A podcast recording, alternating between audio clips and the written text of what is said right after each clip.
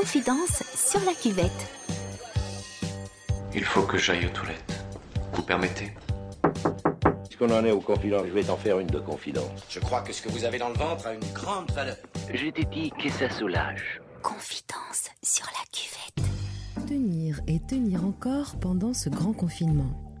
Un peu, beaucoup, passionnément, à la folie, le manque des autres se fait de plus en plus présent. Tenir, oui, mais comment et pour combien de temps? Retranchés sur la cuvette, les confinés du jour se dévoilent.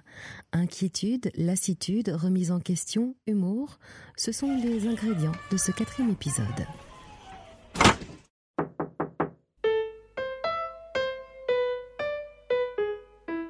Je m'appelle Catherine. Alors en fait, pour moi, ce confinement est une chose tout à fait étonnante.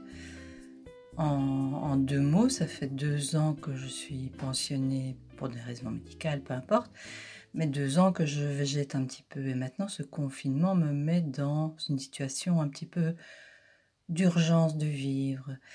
Je pense. Je me suis, par exemple, plongée dans, dans la lecture, ce que j'ai pu faire depuis très très longtemps, et ça passe Là, j'ai du quoi Du Mauriac, du Pagnol.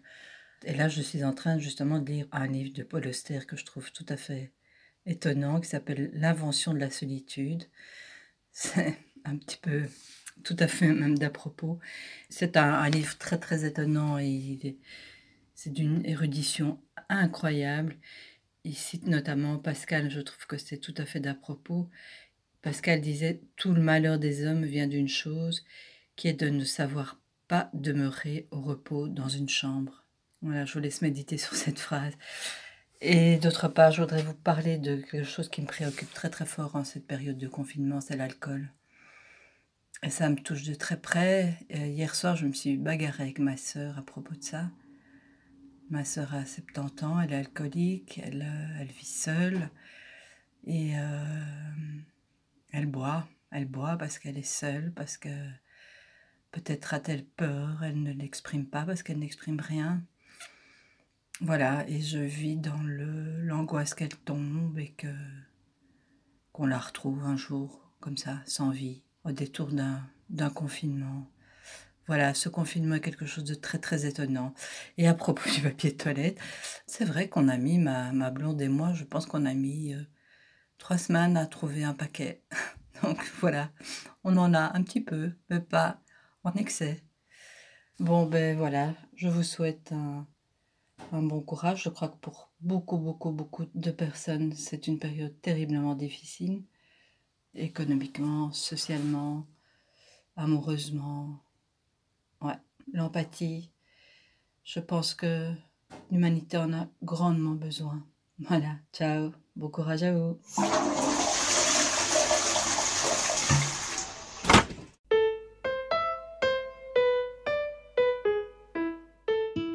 Il est 21h, on est, on est là depuis six semaines. Moi je suis dans une maison euh, bruxelloise euh, qui m'offre euh, des espaces et des moments d'intimité et de, de, calme, surtout en dehors, des, en dehors des heures de vie des enfants. Et ça me permet de, de souffler un petit peu parce que les journées sont, sont assez longues, elles sont assez chargées professionnellement. Il y a beaucoup d'intensité sur le plan familial assez, assez mouvementé. Et donc, euh, voilà, ça, ça fait du bien parce que bah, ça, montre l'humanité des uns et des autres.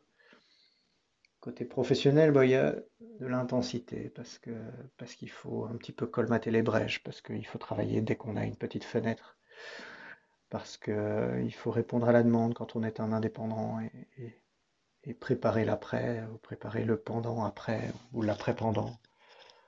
C'est ça le challenge permanent, on ne sait pas. Quand on est indépendant, à la base, on ne sait pas. On ne sait jamais de quoi demain sera fait. Donc ça, c'est une prédisposition, mais là encore plus en ce moment, évidemment.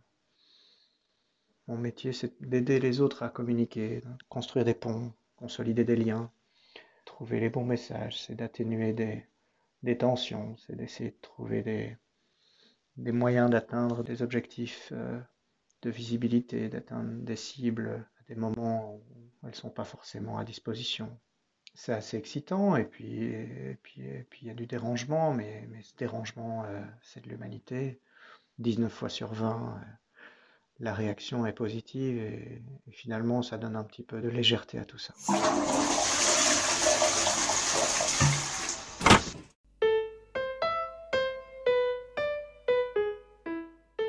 Alors en juin prochain, j'aurai 66 ans. Je suis grand-mère de trois petits-enfants, Félix et Olivia, jumeaux de 5 ans et demi, et Gabriel, qui aura bientôt 4 ans. Aujourd'hui, après presque cinq semaines de confinement total, j'éprouve quand même le besoin de m'exprimer, de sortir de ma coquille, et aussi de chasser une certaine forme de culpabilisation au regard particulièrement de ces inégalités flagrantes de notre société que cette crise sanitaire met encore plus en exergue. Elle est en réalité notre miroir. Depuis l'avènement de cette pandémie, le regard que je porte sur moi-même, sur les autres et sur le monde est encore plus contrasté, encore plus chaotique, je dirais. Avec cet arrêt sur image qui nous a été imposé, mon concept d'espace-temps n'est plus le même. Mes repères se brouillent. Quelle place notre société laisse-t-elle aussi à l'ennui, au silence, à la lenteur, à l'envie de paresser? Par ailleurs, mes émotions et ressentis se bousculent aussi. Je passe d'une énergie positive à une énergie négative. J'ai parfois aussi un sentiment d'inutilité. Je suis effectivement une personne à risque, personne de plus de soixante-cinq ans, qui a été mise sous cloche, plus de contact avec mes petits-enfants, dès le départ. Et donc ce qui me pèse plus aujourd'hui encore qu'au début, c'est l'absence de moments de partage avec mes petits-enfants, mis à part quelques brefs échanges par vidéo WhatsApp qui me laissent un goût de trop peu, tout en me disant que c'est mieux que rien du tout. Alors, étant une personne à risque, quand pourrais-je reprendre une vie dite entre guillemets normale? Mais de quoi sera faite cette normalité? Comment appréhender ce nouvel espace-temps? Je n'ai pas envie de reprendre le cours de ma vie comme si rien ne s'était passé. Mais je n'ai pas encore la clé de ma nouvelle serrure. Je la cherche.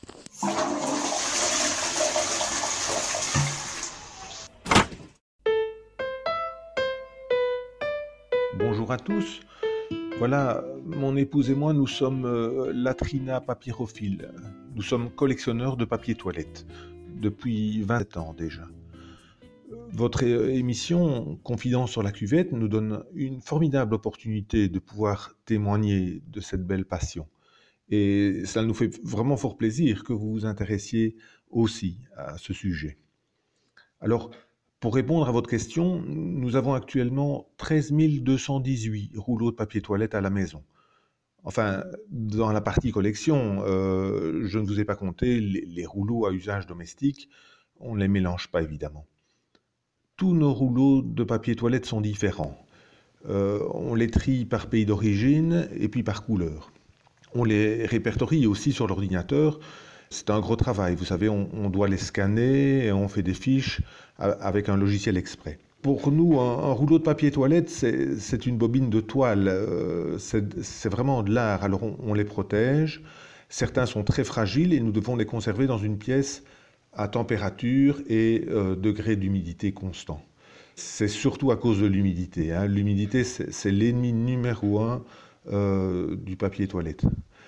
Alors avec le coronavirus, on a remarqué que les fabricants changeaient moins vite euh, leur collection qu'en temps normal. D'habitude à cette saison-ci, les nouvelles collections de, PQ arrivent dans les grandes marques, mais euh, voilà, cette année, euh, ça ne bouge pas. Hein. On sait que les belles années reviendront, même si pour moi les toutes belles années du papier toilette resteront toujours les années 50 ça, c'était vraiment les, années de noblesse du papier toilette. Les motifs étaient soignés, euh, chatoyants. Nous avons des contacts, évidemment, avec d'autres latrina papyrophiles un, peu partout dans le monde. Il y a des échanges et c'est l'occasion de faire des belles rencontres. C'est d'ailleurs dans, une grande bourse à Berlin que j'ai rencontré mon épouse Huguette. Euh, voilà, cette année, avec le, virus, euh, on ne pourra peut-être pas aller chercher les rouleaux dans d'autres pays qu'on a l'habitude, mais on n'a pas le choix et, et on s'adaptera. Partagez vos coups de folie, vos coups de gueule, vos questions, vos réflexions, vos tics et vos tocs en confinement. C'est ça, Cuvette 19, le hors-série des confidences sur la cuvette. Si vous souhaitez y participer, on vous explique tout sur notre page Facebook. D'ici la semaine prochaine, on vous envoie du courage, beaucoup. Et avec ou sans kayak, restez chez vous et gardez l'esprit ouvert.